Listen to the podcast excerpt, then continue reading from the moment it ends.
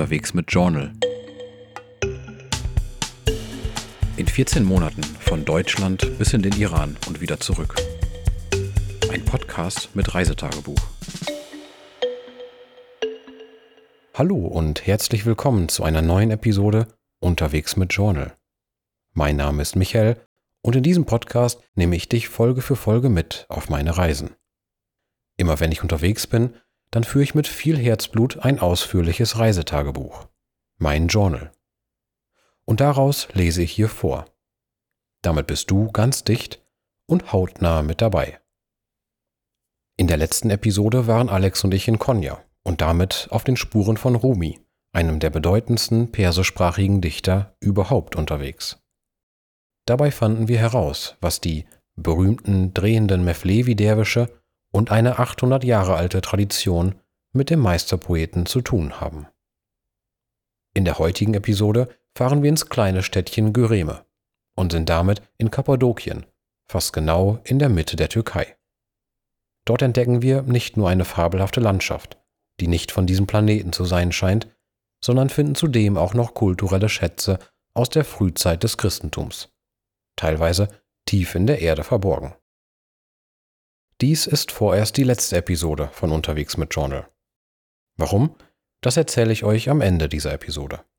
Nun aber erst einmal viel Spaß beim Zuhören. Los geht's. Episode 23 Kappadokien. Hoch hinauf und tief hinab. Geschrieben am 31. Juli 2018. Es ist mittags und ich sitze in einer Busstation in der Großstadt Aksaray, mitten in der Türkei. Dieser Reisetag läuft mal wieder alles andere als geplant. Eigentlich wollten wir recht entspannt mit einem Fernbus von Konya bis nach Kappadokien reisen. Heute Vormittag trennten uns so noch ungefähr 230 Kilometer von unserem Tagesziel, als wir in Konya aufbrachen. Die Information unseres Hotels in Konya, dass um 10.30 Uhr ein Bus direkt bis ins kleine Städtchen Güreme mitten in Kappadokien fahren sollte, stellte sich allerdings um Viertel nach zehn als gänzlich falsch heraus. Zu diesem Zeitpunkt standen Alex und ich am Busbahnhof von Konya, acht Kilometer vom Zentrum der Stadt entfernt. Doch dabei sollte es nicht bleiben. Im weiteren Verlauf hatte ich in dieser Bushalle zunehmend das Gefühl, dass uns die Tickethändler über den Tisch ziehen wollten. 50 Lira wollten sie von uns pro Nase dafür haben, uns nur bis nach Nefsche hier zu bringen. Das ist eine Stadt, die Göreme noch um gut zehn Kilometer vorgelagert ist. Also entschieden wir uns spontan dazu, unser Glück per Anhalter zu probieren. Mustafa, ein Architekt, der in Konya studiert hatte, und sein Geschäftspartner stoppten für uns.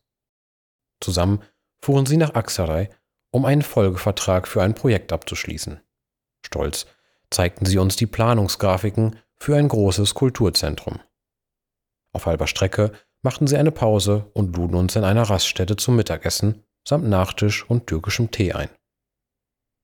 Der Weg führte uns über eine geteerte und zweistreifige Straße, umgeben von einer sehr flachen und unglaublich trockenen und sandigen Landschaft. Autos, die irgendwo neben uns auf kleineren Sandstraßen unterwegs waren, konnte man schon aus weiter Entfernung erahnen, weil sie eine große Staubwolke hinter sich aufwirbelten. Einziger Orientierungspunkt war ein riesiger Berg, der zuerst schemenhaft am Horizont auftauchte und dann allmählich immer näher kam. Erschreckenderweise tauchten neben einigen Dörfern auch hin und wieder kleinere Zeltansammlungen am Straßenrand auf. Mustafa erklärte uns, dass dort entweder kurdische Saisonarbeiter oder Geflüchtete aus Syrien wohnten. Die Innentemperatur dieser Zelte die der brennenden Sonne in der Steppenlandschaft schutzlos ausgeliefert sind, muss kochend heiß gewesen sein. Zwei Tage später am Abend. Geschrieben in einem Hostel in der kleinen Stadt Güreme, mitten in Kappadokien. Die ersten zwei Nächte verbrachten wir hier im Sato Cave Hostel. Wie der Name schon sagt, hatten wir dort keinen gewöhnlichen Schlafsaal, sondern etwas ganz Besonderes. Der Raum, in dem die Betten standen, war in den rohen Fels hineingeschlagen worden.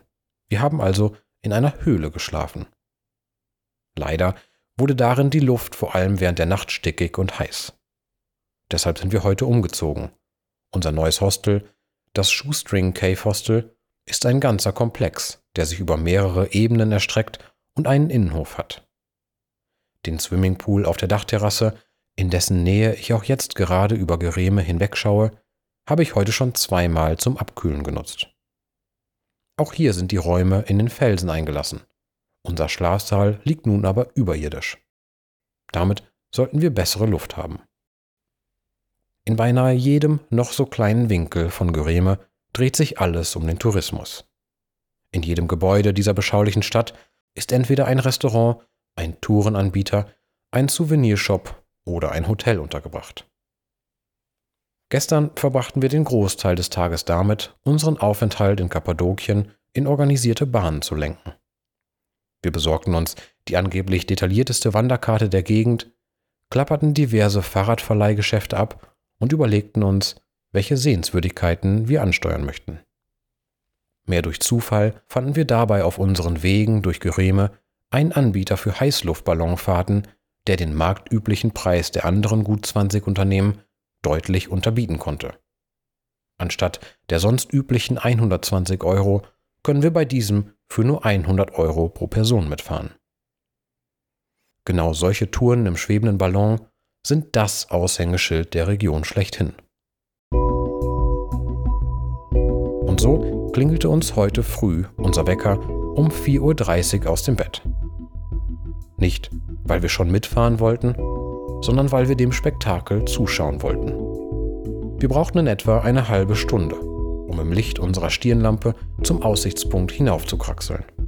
Vor uns erstreckte sich eine Tiefebene, die erst allmählich im Verlauf der Dämmerung ihre sandbeigen und violettbraunen Farbtöne annahm. Wir konnten bereits einige der Ballone erkennen, wie sie mit etwas unförmigen Häuptern auf dem Boden lagen und darauf warteten, mit Luft zum Leben erweckt zu werden. Es dauerte nicht lange, da waren die ersten kugelrund. Erst jetzt konnten wir erkennen, wie viele Ballone dort auf ihren Abflug warteten. Denn die heizende Flamme ließ jeden Ballon immer mal wieder kurz aufleuchten. 40 oder vielleicht sogar 50 dieser Flugobjekte erstrahlten so wie beständig flackernde Glühlampen auf dem dunklen Feld. Als sich die Sonne dann schließlich gegen Viertel vor sechs über den Horizont schob, hatten sich die Ballone bereits über und um uns herum am Himmel verteilt und glitten mit sanften Bewegungen durch die Luft. Insbesondere vor dieser steinig skurrilen Kulisse, wie sie in dieser Form wohl nur Kappadokien zu bieten hat, war der Anblick sehr faszinierend und konnte uns lange in seinen Bann ziehen. Die Landschaft dieser Gegend mit Worten zu beschreiben, ist derweil gar nicht so einfach. Die Trockenheit, die wir bereits um Ankara und Konya herum beobachtet hatten, erreicht hier definitiv ihren Höhepunkt. Auf dem Boden findet sich mehr staubiger Sand denn Gras. Grüne Sträucher schaffen es nur selten, aus den ausgedörrten Wiesen herauszuwachsen. Felsige Strukturen prägen das ansonsten tendenziell flache Land. Diese Strukturen können ganz und gar verschieden aussehen.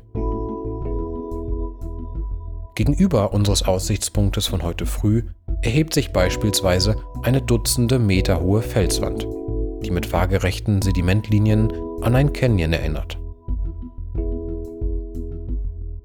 Am bizarrsten sind jedoch die freistehenden Felsentürme, die auch als Feenkamine bekannt sind. Ohne Ansatz ragt das kalkweiße Gestein mal 10 mal 30 Meter in die Höhe und bildet dabei die verschiedensten Formen. Häufig wird dabei ein massiv bauchiger oder ein elegant schmaler Zylinder von einem Kegelhut überdacht. Ganz unregelmäßige, zum Teil sehr skurrile Gestalten kommen aber ebenfalls vor. Es fällt nicht schwer, sich hier zu fühlen, als sei man auf einem anderen Planeten oder in einer ganz anderen Welt.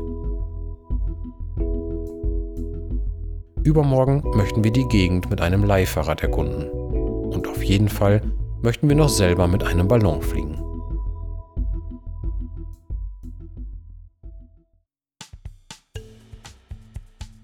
zwei Tage später, geschrieben am Abend, in einem Hostel in Göreme.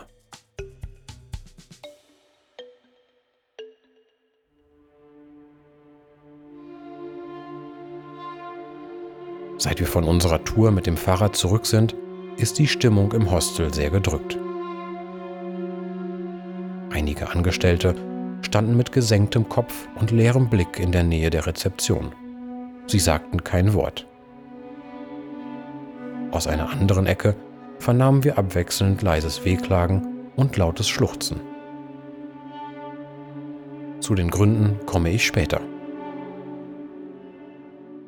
Am heutigen Vormittag starteten wir unsere Tour und radelten durch die nahegelegenen Schluchten. Die ausgeliehenen Mountainbikes waren dabei vor allem zum Ende der Tour hin ein großer Vorteil, als wir über einigermaßen flache Sand- und Teerstraßen zurück nach Göreme rollten. Zuvor jedoch entpuppte sich unser Gefährt eher als großes Hindernis. In den ersten Canyon hinein führte ein sehr steiler und enger Pfad, der von vielen kleinen Steinchen gespickt, darüber hinaus auch noch rutschig war. Selbst schiebend entstand hier die eine oder andere heikle Situation. Auch danach wurde es nicht besser, auf einem Fahrrad unterwegs zu sein. Der Weg blieb extrem steil. Häufig wucherte kratzendes Gestrüpp in die Fahrbahn hinein. So entschieden wir uns gleich zweimal dazu, die Mountainbikes abzustellen und zu laufen. Es lohnte sich dann aber wirklich, durch diese canyonartigen Gebilde hindurchzuwandern. Die sogenannte Weiße Schlucht hat ihren Namen nicht von ungefähr. Der Fels wirft hier das Licht der Sonne in grellem Weiß zurück. Sedimente zeichnen dort in blassen Gelbtönen waagerechte Linien in das Gestein hinein. Nur kurze Zeit später spazierten wir durch das Rote Tal. Hier mischen sich zum hellweißen Fels auch warme Rottöne. Andere Gebiete wiederum überraschten uns mit wirklich einzigartigen Formen und Gebilden. Wie fluffige Sahnehäubchen reihten sich einige Felsformationen hoch oben an den Wänden der sogenannten Taubenschlucht. Und tatsächlich, im Schatten dieser etwas überhängenden Strukturen suchten einige Vögel Schutz vor der Sonne. Gewaltige, freistehende Felstürme, die mit ihrem Kegeldach eigentlich nur an eine Spargelstange oder eben an ein männliches Geschlechtsorgan erinnern können, prägten die letzte Schlucht, durch die wir liefen. Sie heißt wohl nicht rein zufällig das Liebestal. Als wir zurück in Göreme waren und unsere Fahrräder beim Ausleiher zurückgegeben hatten, wollten wir uns eigentlich für morgen in eine Ballontour einbuchen. Dieses kleine Städtchen wirkt jedoch mittlerweile auf mich so, als stünden hinter den beinahe unzähligen Tourenanbietern mafiöse Strukturen. Vor kurzem scheint ein Unternehmen gleich 18 vormals unabhängige Veranstalter aufgekauft und so eine monopolnahe Stellung erreicht zu haben. Preise steigen und fallen ohne offensichtlichen Grund. Mit den Veranstaltern direkt kann man als normaler Tourist gar nicht in Kontakt treten. Das geschieht über die Anbieter, welche wiederum jeweils mit mehreren, aber nicht mit allen Veranstaltern kooperieren. Zumindest wurde es uns so und so ähnlich häufig erklärt. Der Preis unseres vormals angepeilten Anbieters war jedenfalls auf satte 125 Euro pro Person nach oben geschnellt. Ein deutliches Plus von 25 Prozent innerhalb von nur zwei Tagen. Wir klapperten daraufhin mehrere Läden ab und hatten tatsächlich noch einmal Glück. Wir fanden einen Anbieter, bei dem wir eine Fahrt für 100 Euro ergattern konnten. Übermorgen früh ist es soweit. Danach kehrten wir zum Hostel zurück und hatten noch keine Ahnung, was uns dort erwarten sollte. Doch gleich als wir den Innenhof der Anlage betraten, merkten wir, dass hier irgendetwas nicht stimmte. Noch vor wenigen Stunden war die Atmosphäre in der Hostelanlage ausgelassen gewesen. Wir hatten reges Treiben um das Frühstücksbuffet und um den Pool herum beobachten können. Nun war alles in ein seltsames Schweigen gehüllt und wir hatten das Gefühl, dass hier etwas ganz und gar nicht in Ordnung war. unser Gefühl trug uns leider nicht. Seht ihr den Gullideckel dort im Innenhof? Heute Nachmittag sollte etwas in diesem Schacht repariert werden. Der Deckel wurde dafür entfernt, erklärte uns ein Mitarbeiter. Doch dann ist ein schrecklicher Unfall passiert. Unser Chef ist in den Schacht gestürzt, viele Meter hinab. Es gab noch einige Versuche, unseren Chef zu retten. Es war aber schon zu spät. Er ist dort unten gestorben. Das ist ja furchtbar, erwiderten wir erschrocken und wussten gar nicht so recht, wie wir uns verhalten oder was wir sagen sollten.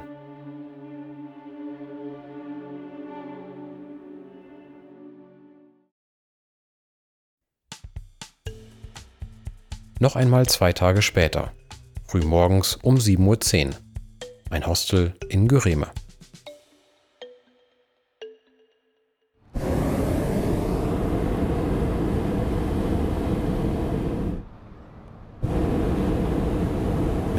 Gewaltigen Gasflamme heizte unser Pilot die Luft im über uns schwebenden Ballon auf. Schon bald war es dann soweit. Mit einer ungeahnten Leichtigkeit begannen wir zu schweben. Ganz langsam hob der große Korb, in dem wir zusammen mit 18 weiteren Personen Platz gefunden hatten, vom Boden ab. Wir stiegen in die Luft auf, erst einen halben Meter, dann einen ganzen. Das ging so sanft, so natürlich, dass es sich anfühlte, als sei die Gravitation für uns aufgehoben. Wie schwerelos schwebten wir fortan durch die Luft. Mal ging es hoch hinauf, so hoch, dass der Boden in schwindelerregender Tiefe unter uns lag, mal steuerte uns der Pilot extrem dicht an den bizarren Felsformationen Kappadokiens vorbei.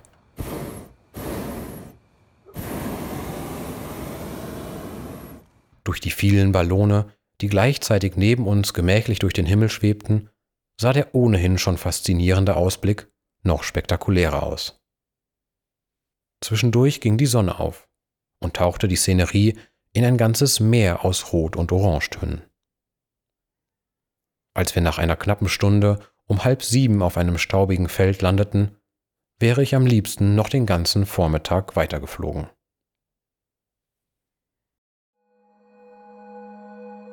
Bereits vor einigen Tagen konnten wir uns davon überzeugen, dass es hier in Kappadokien nicht nur eine der außergewöhnlichsten Landschaften, sondern auch kulturelle Schätze zu finden gibt. Hohlräume oder ganze Höhlen in die Felsstrukturen dieser Region zu schlagen, hat eine lange Tradition. Schon vor mehreren tausend Jahren entstanden hier so die ersten Wohnungen. Ab dem zweiten und dritten Jahrhundert nach der Zeitenwende siedelten die ersten Christen in Anatolien. Fast die gesamte heutige Türkei war damals Teil des römischen Reiches. Und in diesem wurden die Anhänger des Christentums in dessen Anfangszeit verfolgt. Die Gründe dafür waren vielfältig. In der Vorstellung vieler römischer Bürger zu dieser Zeit basierte das Leben auf einer Art Vertrag zwischen den Menschen und den Göttern. Die Menschen mussten gewisse Opfertätigkeiten verrichten, Götter anbeten und an religiösen Festen teilnehmen. Im Gegenzug dafür erhielten sie Schutz und Hilfe von den Göttern. Wer sich solchen religiösen Festen entzog, und das taten die Christen aufgrund ihres Glaubens natürlich, der gefährdete in ihren Augen den Pax Deorum, den Frieden mit den Göttern. Außerdem verehrten die Christen eben gerade Jesus von Nazareth und damit einen Menschen, der durch ein römisches Gericht angeklagt und zum Tode verurteilt worden war. Dies verstanden einige Römer als Auflehnung gegen die rechtliche Ordnung.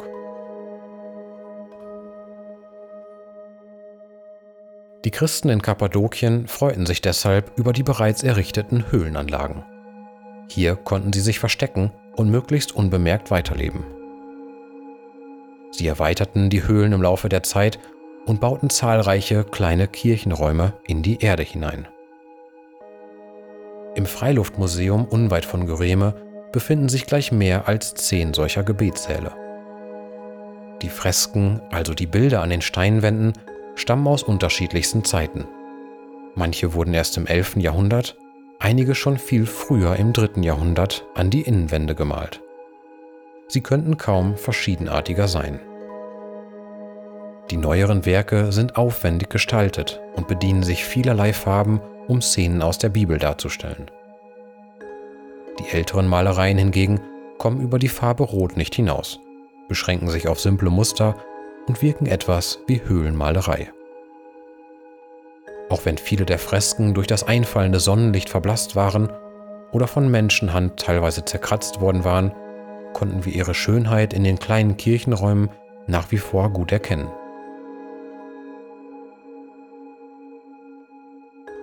Anfang des 4. Jahrhunderts begann sich das Blatt für die Christen im römischen Reich zu wenden. Mit der sogenannten Konstantinischen Wende wurde das Christentum ab dem Jahr 313 offiziell geduldet. Nur 80 Jahre später, im Jahr 393, wurde es schließlich zur Staatsreligion erhoben. Das römische Reich war christlich geworden.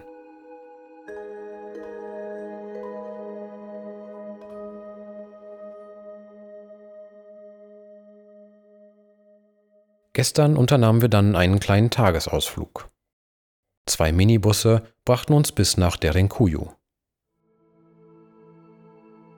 Hier befindet sich, wieder verborgen unter der Erde, eine gewaltige Stadtanlage. Ganze 18 Etagen und damit gut 80 Meter reicht sie in die Tiefe. Ein ausgeklügeltes Ventilationssystem sorgt für frische Luft im gesamten Komplex. Erbaut wurde dieses unterirdische Höhlensystem vermutlich vor mehr als 3000 Jahren. Es waren jedoch erneut Christen, die Derinkuyu in seine jetzige Form ausbauten. Vermutlich zwischen dem 6. und 10. Jahrhundert nach der Zeitenwende. Damals wurden sie nicht mehr innerhalb des römischen Reiches verfolgt, mussten aber vor einfallenden Persern und Arabern Zuflucht suchen. Deshalb ist in Derinkuyu vieles darauf ausgelegt, die Stadt möglichst schnell von der Außenwelt abschotten zu können. Enge, langgezogene Tunnel verbinden die Räume miteinander. Sie können nur in kniender Position durchquert werden.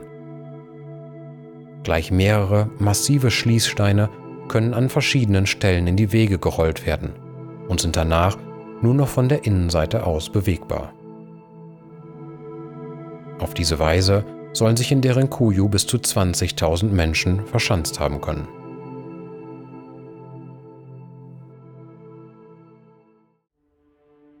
Die Nachwirkungen des schweren Unfalls von vor zwei Tagen sind natürlich immer noch zu spüren. Ein dumpfes Gefühl der Trauer und des Entsetzens liegt über der Hostelanlage. Die Angestellten versuchen zwanghaft den Betrieb aufrechtzuerhalten, sind mit ihren Gedanken aber offensichtlich ganz woanders. Gestern versammelten sich knapp zehn ältere Frauen in einem Stuhlkreis im Innenhof des Hostels, um gemeinsam zu trauern. Sie trugen dunkle Kleider und Kopftücher. Ohne viel zu sagen, weinten sie ab und an. Solche Beileidsbesuche sind üblich in der Türkei, vor allem in der ersten Woche nach dem Todesfall. Nicht alle, aber einige Touristen scheinen derweil ihren Anstand und ihr Feingefühl in ihrem Heimatland zurückgelassen zu haben.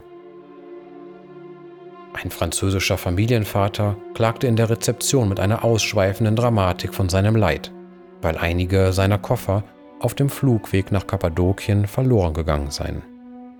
Er klang dabei so, als könne nichts Schlimmeres auf dieser Erde geschehen.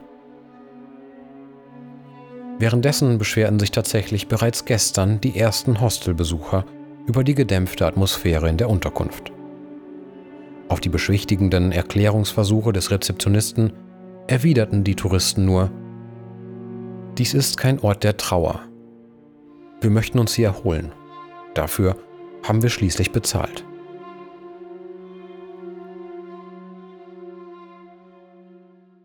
Einige Gedanken haben Alex und ich uns nun über den weiteren Verlauf der Reise durch die Türkei gemacht. Von einem Freund, den ich während meines Auslandssemesters in Schweden kennengelernt hatte, sind wir nach Gaziantep eingeladen.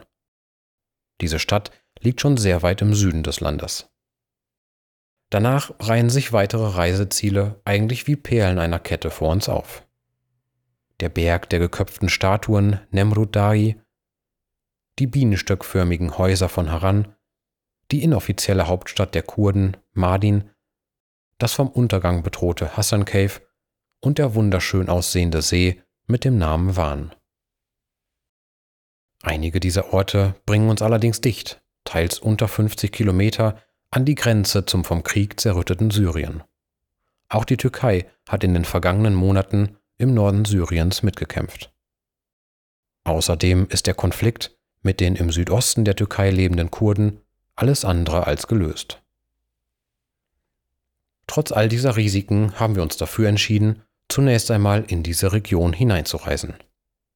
Seitdem wir Istanbul verlassen haben, haben wir immer mal wieder mit einigen Menschen, die wir getroffen haben, darüber geredet und nach ihrer Einschätzung gefragt. Selbst solche, die bei anderen Themen sehr vorsichtig waren, die uns zum Beispiel generell vom Trampen abrieten, hielten die Gegend für sicher und hatten keinerlei Bedenken. Um noch vor unserer Ankunft in dem Gebiet Kontakte und weitere Einschätzungen zu erhalten, werden wir einige Couchsurfer anschreiben. Vielleicht ergibt sich auf diese Weise ja sogar noch die eine oder andere Übernachtungsmöglichkeit. Morgen werden wir von Geröme aus aufbrechen, um nach Gaziantep zu gelangen. Jeder, wirklich jeder, mit dem wir über diese Stadt sprechen, schwärmt von nichts anderem als dem Essen, das man dort bekommen kann. Wir wissen selber noch nicht genau, ob es um spezielle Gerichte oder vielleicht sogar eher um eine Lebenseinstellung geht. Werden uns also einfach mal überraschen lassen und sind schon ganz gespannt.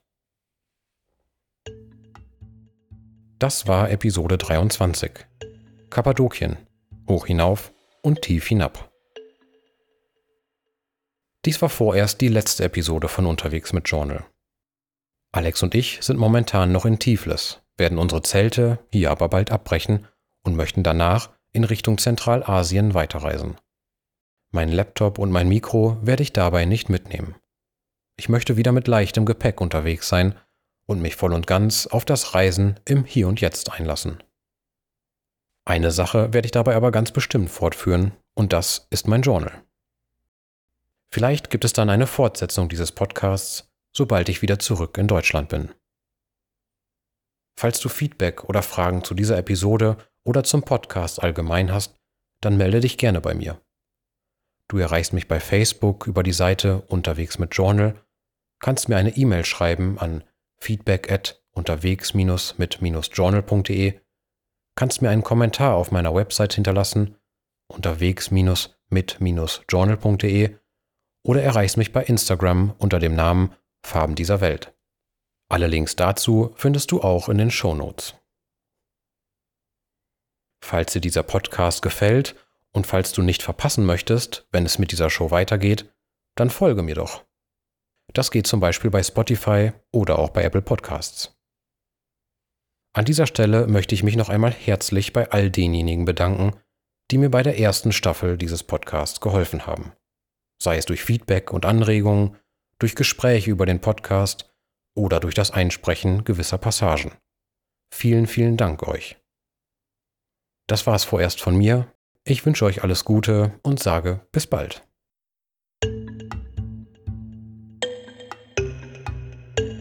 Unterwegs mit Journal. In 14 Monaten von Deutschland bis in den Iran und wieder zurück. Ein Podcast mit Reisetagebuch.